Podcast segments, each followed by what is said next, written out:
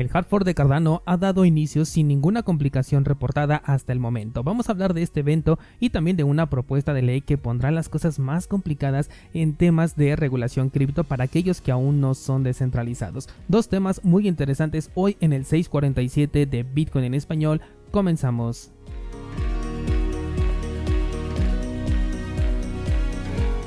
Bueno, pues sin ninguna complicación reportada hasta el momento en el que estoy grabando este episodio, se da la bifurcación de Cardano que lleva por nombre Basil. Ayer por fin llegó la tan esperada fecha de esta actualización, la cual tiene como mejora principal la reducción en los tiempos de transacción. Esto lo va a conseguir a través de una actualización de Bluetooth, que es el lenguaje que utiliza Cardano, reduciendo el tamaño de los scripts, por ende el tamaño de la transacción y esto a su vez mejora el rendimiento de todo este proyecto. Con la actualización, la programación de contratos inteligentes va a necesitar de menos código, esto hace que los contratos tengan un menor peso, que quepan más dentro del mismo bloque y todo esto pues hace que podamos procesar más transacciones al mismo tiempo. En términos sencillos para el usuario se va a reflejar en una mayor velocidad en sus transacciones y también van a ser más económicas. Aunque hay que aclarar que la actualización al código de programación se va a dar hasta el día 27, o sea, dentro de 5 días. Al igual que como ocurrió con el merge de Ethereum la semana pasada, que tuvimos un inicio el día 6 y todo se terminó de concretar el día 15,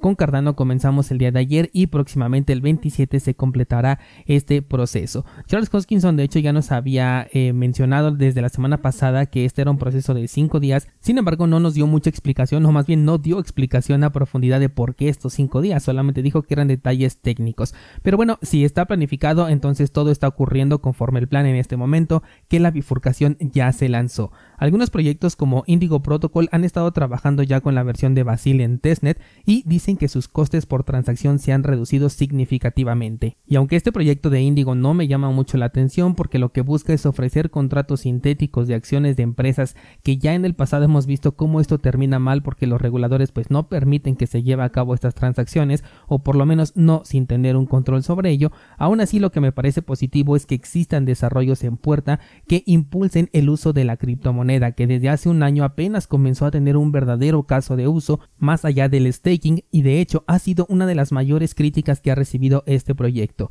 Gracias a la programación de contratos inteligentes que llegaron el año pasado, ahora ya este token tiene un uso y esperamos que se intensifique ya con nuevos desarrollos. Para nosotros los holders es importante que el token tenga un uso porque incrementa el número de transacciones por validar. Ese número de transacciones validadas impacta directamente en las recompensas obtenidas por hacer staking y a mayor número de transacciones en la red se requiere una mayor distribución de la validación en donde entran los pools como por ejemplo 7PL que es el que manejamos. Y esto nos puede ayudar a validar bloques más seguido que de por sí ya tuvimos una buena racha el mes pasado comparado con los primeros meses. Y entre más participantes se unan y más transacciones se realicen en la red todo esto ayuda a que los beneficios sean mayores para todos los que estamos holdeando y delegando. Si quieres participar con nosotros el enlace lo encuentras aquí abajo en las notas de este programa con respecto al precio del token, ya te había adelantado que el impacto ya estaba considerado y no tendría realmente un movimiento considerable como por ejemplo si lo esperaba ver en Ethereum la semana pasada,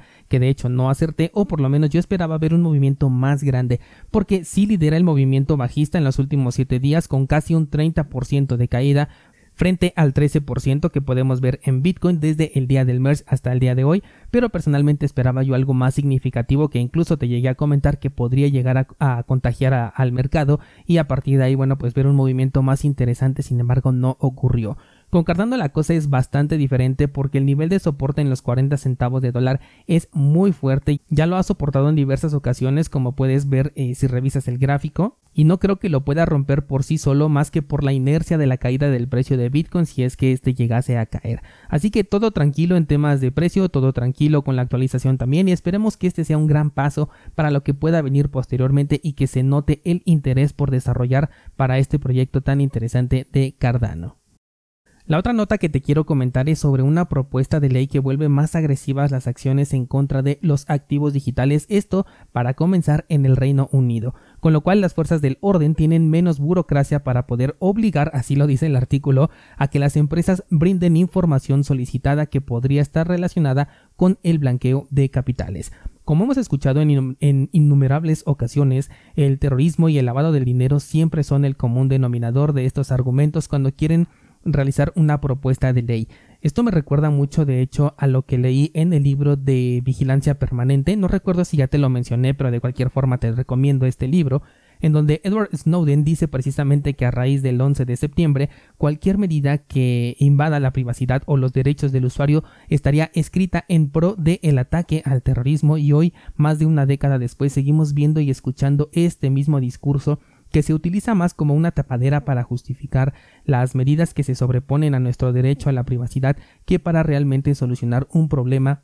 que existe desde antes del descubrimiento de Bitcoin. Como sea, si tú eres un descentralizado, esto no te causa ninguna sorpresa, pues ya lo hemos dicho desde principios de año que este iba a ser el año en donde se iba a incentivar la regulación cripto y esto va a aplicar en cualquier parte del mundo y para toda empresa centralizada. Es por ello la importancia de convertirnos en un descentralizado para que puedas moverte libremente no porque realices actividades ilegales, sino porque tienes derecho a esta libertad y Bitcoin es el emblema que aparece en esa bandera de la libertad económica a día de hoy. Este tema me pegó mucho personalmente, sobre todo por algo que estuve haciendo a lo largo de esta semana y que ya te contaré el lunes mi experiencia esperando que pueda ayudarte a no cometer el mismo error o por lo menos a tratar de mitigarlo. Así que espero que puedas acompañarme el lunes en el monotemático porque va a estar bastante interesante. En las notas de este programa vas a encontrar el enlace para cursosbitcoin.com. El día de hoy subo nueva clase del curso Aspectos técnicos de Bitcoin y con esto vamos a cerrar el día de hoy viernes. Que pases un excelente fin de semana.